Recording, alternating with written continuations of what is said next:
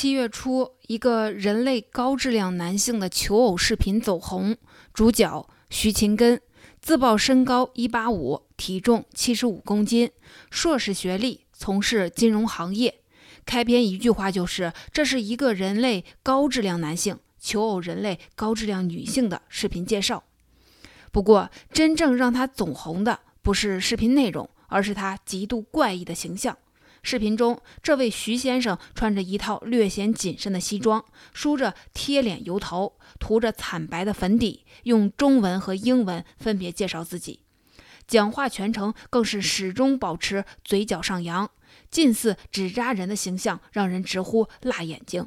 可凭借着这足够雷人的诡异形象，这位徐勤根先生很快火遍全网，中英文两版短视频全网播放量过亿。微博粉丝迅速积累到五十万，有平台专门为他的油头粉面形象设计了一个专属的特效滤镜。网红、明星、路人扎堆儿的模仿他的标志性动作，网友关注模仿多的是跟风，或者是觉得好笑拿来调侃。可徐先生本人却仿佛掌握了财富密码。八月十三日，他发布了自己的第一个视频广告，代言某品牌啤酒。当天晚上，还与多位网红主播开了直播互动。有红星新闻记者透露，本想采访徐先生，加上微信却被开价二十五万。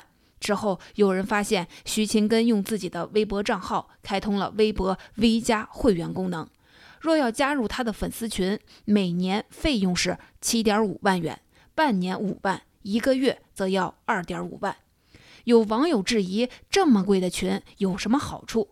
徐清根回，主要涉及全球及国内金融衍生品交易这块，国内外二级市场投资信息和情报支持，以及重要的经济领域信息以及咨询服务。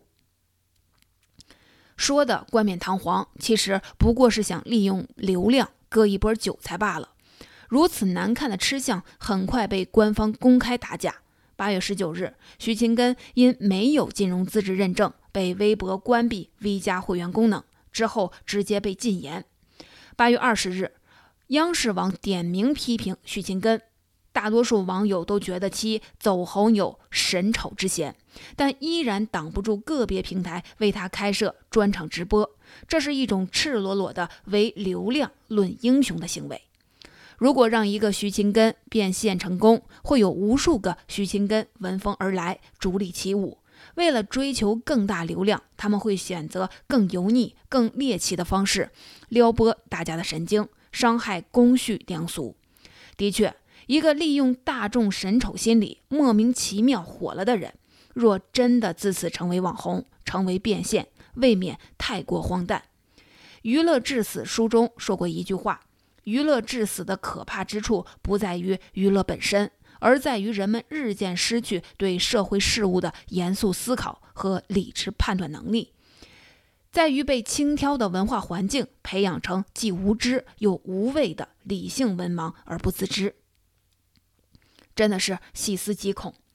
美学大师朱匡潜说：“人所以异于其他动物，就是在饮食男女之外，还有更高尚的祈求。”美就是其中之一，可如今越来越多人开始丧失审美耐心，刺激神经的审丑文化却在大行其道。在这个流量至上的时代，很多所谓网红之间的竞争已经变成了比拼谁更没有底线，谁更恶俗。四月二十五日，一网红到南京旅游，结果夫子庙被粉丝堵得水泄不通，交通瘫痪，他本人不得不连夜坐绿皮火车离开。而这位牌面堪比顶流明星的网红，正是从快手起家的土味博主代表郭老师。这位郭老师的直播间从来没有形象管理一说，蓬头垢面的对着镜头抠脚、拧鼻涕、说脏话、骂人，是他的日常操作。他越疯狂，粉丝涨得越多，直播间热度就越高。他曾说：“你们别把我当偶像，我知道你们都把我当笑话，我什么都懂。”直播间的疯狂举止到底是真性情还是有意为之作秀，见仁见智。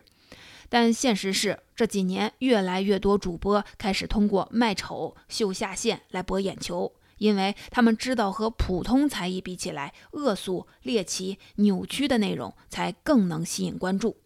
有人朝酒店的烧水壶撒尿，往洗浴产品里吐口水，口口声声给下一个人用；还有人每逢热度必蹭。从拉面哥到奥运冠军全红婵，只要有热度，主播们就像苍蝇一般闻风而至。可以预见，只要还有利可图，这股网络世界的歪风很难停止。你会发现，越来越多原本正常的人，成了镜头里一个个没下线的奇葩，而这些奇葩又靠着扮丑换取流量，成功变现。于是，恶性循环就此开始。看不下去的人把责任归咎于平台，要求加强审核，取缔低俗视频。平台固然有一定责任，可我想，在这场神丑狂欢里，每一个把注意力贡献给恶俗视频的人，才是真正的幕后推手。就像知乎上的一个问题：如何看待越来越多的大 V 靠爆照、编故事、抄袭段子起家，拿到几千、几万的关注？一个高赞回答是。同一个人爆照回答一千赞，写情感故事一千赞，科普专业知识还得到编辑推荐和一帮大 V 点赞的回答才不到一百赞。如果是你，你会怎么选？很多时候，我们看到的内容都是由自己过往的选择塑造而成。曾几何时，中国人是最懂得审美的民族。宋朝时，既无华丽的雕饰，又无艳彩图绘的瓷器。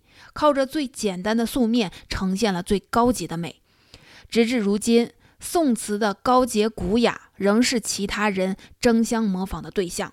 后来我们有过曹雪芹，有过齐白石，有过美学大家朱光潜，我们的文化底蕴不输任何艺术之都。可如今，越来越多人正在成为吴冠中口中的美盲。蒋勋分享过自己的一段出游经历。有一次，他带着宏基电脑创始人施振荣去希腊看阿波罗神殿。神殿在山上，他们走了几个小时的山路，很辛苦。终于到达了目的地，施振荣很崩溃。我们走了这么多山路，难道就是来看六根柱子，还有三根是断的？这个普通游客好奇却不敢问的问题，把蒋勋也给问住了。他想了想，才回答说。施先生，你一路上说要创造自己的品牌，什么叫品牌？如果阿玛尼是品牌，香奈儿是品牌，那么这个柱子就是希腊两千年的品牌。你在台北、莫斯科、纽约、北京都可以找到这个柱子，全世界很多国家的国会大厦都依循希腊柱式。对三根柱子错愕的施先生，像不像出去旅游，在各景点走马观花，只为拍照发朋友圈的游客？不知从何时起，大众追捧的观光地，全变成了千篇一律的网红打卡点儿。而那些需要静下心来了解历史背景、慢慢观赏的旅游胜地，却渐渐的无人问津。不得不承认，在神丑文化的荼毒下，我们正在下一步步的丧失对美的感知力和耐心。一九九五年，美国旧金山举行过一个会议。集合了全球五百多名精英。会议的主题是如何应对全球化。与会者认为，全球化会加剧贫富差距，会使财富集中在全球百分之二十的人手上，而另外百分之八十的人会被边缘化。到时候，如何解决这百分之二十和百分之八十的人口之间的冲突呢？美国国务卿布热津斯基认为，唯一的方法是给这百分之八十的人口塞上一个奶嘴儿。让他们安于为自他们量身打造的娱乐信息中，慢慢丧失热情、抗争欲望和思考的能力。为什么现代人越来越喜欢神丑？因为这些低俗视频说到底就是一种奶头乐产品。这类奶头乐产品获取成本低，能够轻松地促进大脑多巴胺的分泌，让人产生愉悦感。低成本高回报，看似一本万利，其实有害无益。因为人的阈值是会不断升高的。当一个人习惯了手机拿出，轻轻一点就获得大量的愉悦感，你就再难专注去做付出高、愉悦感少的事情了，比如阅读，比如深度思考。久而久之，我们就会自动沦为布热津斯基口中的边缘人。公众们将会在不久的将来失去自主思考和判断的能力，最终他们会期望媒体为他们进行思考并做出判断。想起新华网做过一个调查，九五后的迷之就业观，有百分之四十八的人在毕业后选择不就业，有百分之五十四的人最向往的职业是当主播和网红。当神丑文化成为流行，尚在成长中的未成年人将成为最大的受害者。蒋勋曾在《天地有大美》中表示：“快感是感官刺激，这个快感可以有刹那的爽，可是结束之后，往往会产生落寞跟空虚的感觉。那种空虚会变成无法弥补的黑洞。心灵上真正的荒凉来自太多的快感。从低级快乐中轻易地获得短暂快感。”不仅会影响我们的认知能力，更会让人失去对美好的欣赏能力。因为审丑是本能，审美却需要学习。在这个娱乐至死的时代，希望你我都能学会保持警惕，别让自己成为被塞上奶嘴的边缘人。